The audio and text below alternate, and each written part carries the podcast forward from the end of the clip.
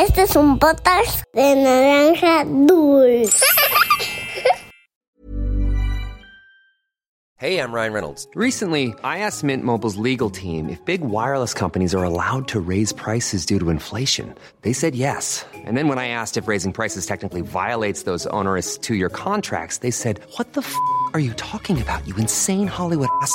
F- So to recap, we're cutting the price of Mint Unlimited from $30 a month to just $15 a month. Give it a try at mintmobile.com slash switch. $45 upfront for three months plus taxes and fees. Promo rate for new customers for limited time. Unlimited more than 40 gigabytes per month. Slows. Full terms at mintmobile.com. Había una vez Once upon a time, una volta en un país de lontano. Era uma vez num país muito distante. Cuentos para niños y niñas que exploran el mundo. Hola niñas y niños de Había una vez. Yo soy Sara y hoy les voy a contar una historia que nos sugirió Juliana Melgar que vive en México. Y nos cuenta que es de sus personajes favoritos, la perrita Laika. ¿La conoces? La historia de Laika sucedió en un país que en ese entonces se llamaba la Unión Soviética y que hoy conocemos como Rusia. ¿Recuerdas el cuento de Pedro y el Lobo? Esa historia también sucedió en Rusia y en ese cuento te platiqué algunos datos sobre ese país. Pero hoy te contaré unos diferentes. Como sabes, Rusia es un país ubicado en Europa. Es el más grande y frío del mundo. En algunas zonas hace tanto, tanto frío que la gente no solo pone alfombras en los pisos de sus casas, sino que las cuelgan en las paredes. ¿Conoces las matrushkas?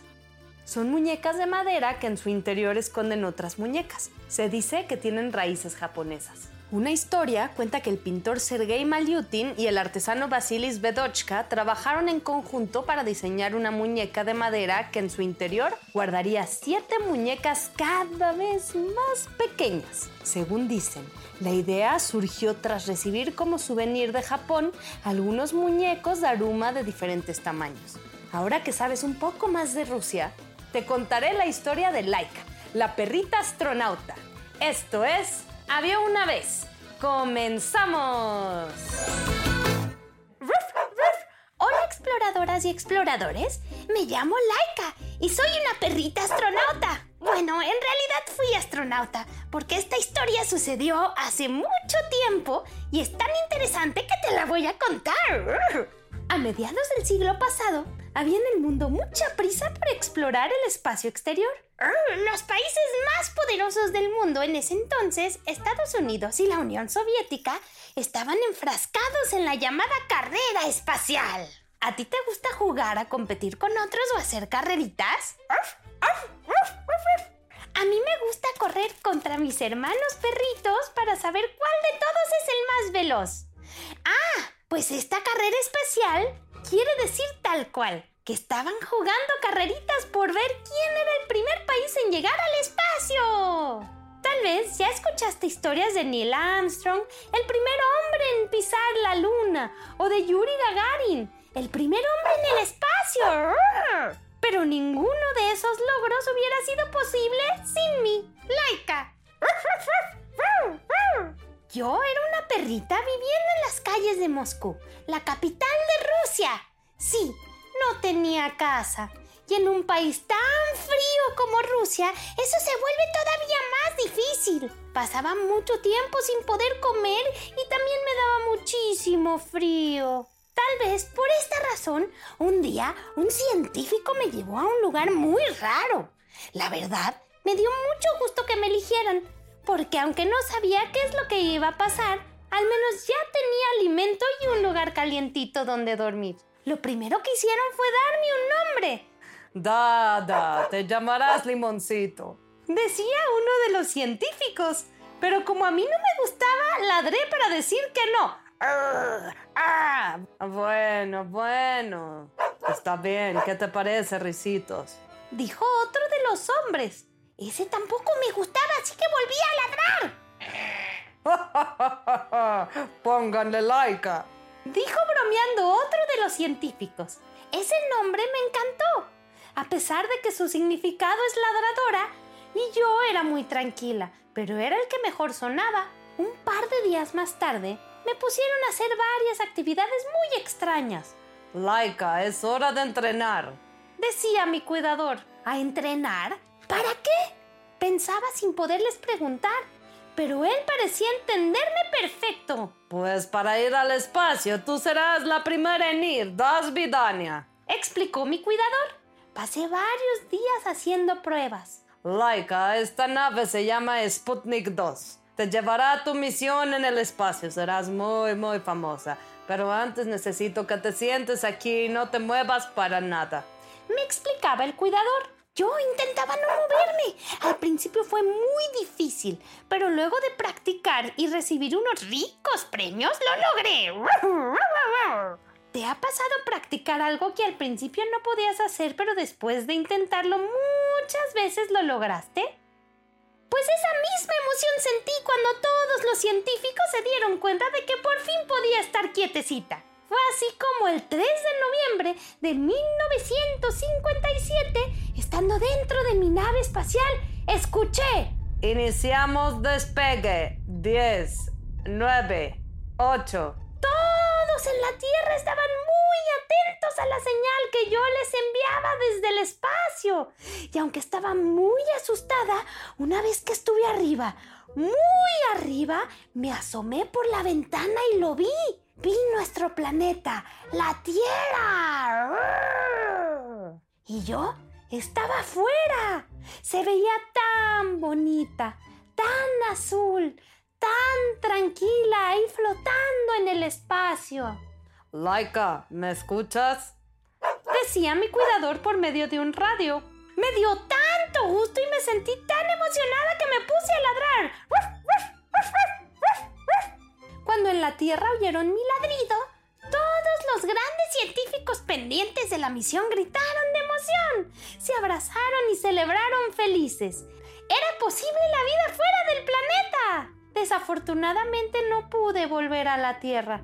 Me quedé flotando en el espacio. Pero no te preocupes, más adelante te contaré dónde estoy. El éxito de mi misión ayudó a que el ser humano llegara al espacio exterior, a la Luna, e hizo que hoy sea posible que sepamos cada vez más y más y más sobre lo que existe allá afuera.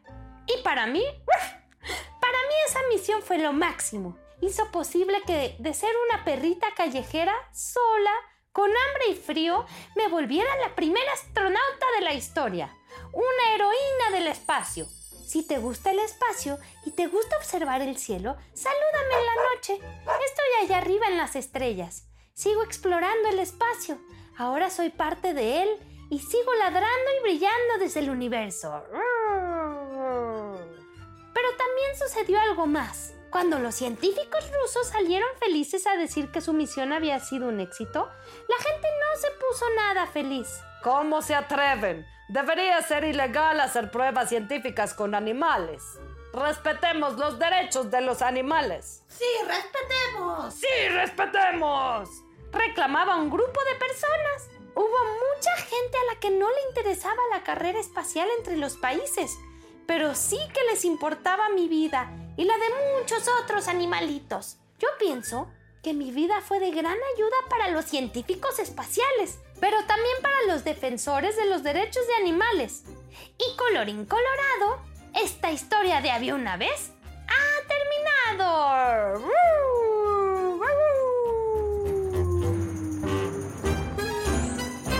¿Y qué les pareció la historia de Laika?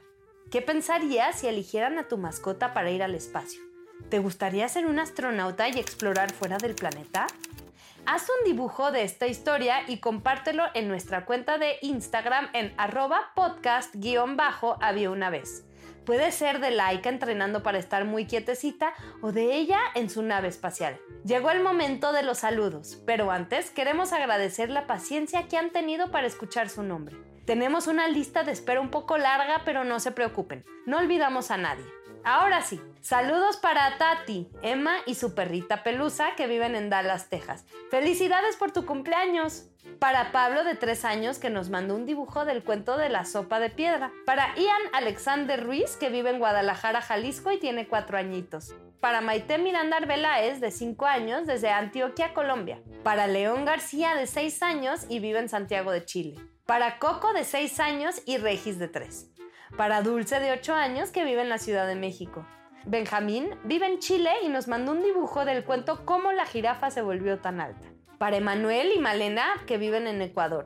Para Ignacio Herrera de 4 años que vive en Costa Rica. Saludos para Cristóbal de 8 años y su hermanita Isadora de 6 que viven en Chile. Para Camila de 7 años que vive en Hermosillo. Para Helen y su hermanito Alexander que viven en la Ciudad de México. Saludos a Santiago y Mauricio Moreno de León, Guanajuato. Para Felipe Michel Fernández de 5 años y para su Yaya que viven en Guadalajara. Para León de 5 años que también vive en Guadalajara y nos escucha a la hora de la comida. Para Alejandro de 8 años y Victoria de 6 que viven en Panamá. Y para Diana y su hijo Tommy que nos escuchan desde Ecuador. Emma Suri de Querétaro nos platica que su cuento favorito es Tren Tren Bilú y Kai Kai Bilú. Esto fue Había una vez. Nos escuchamos en el próximo cuento. Adiós. Adiós, amiguitos.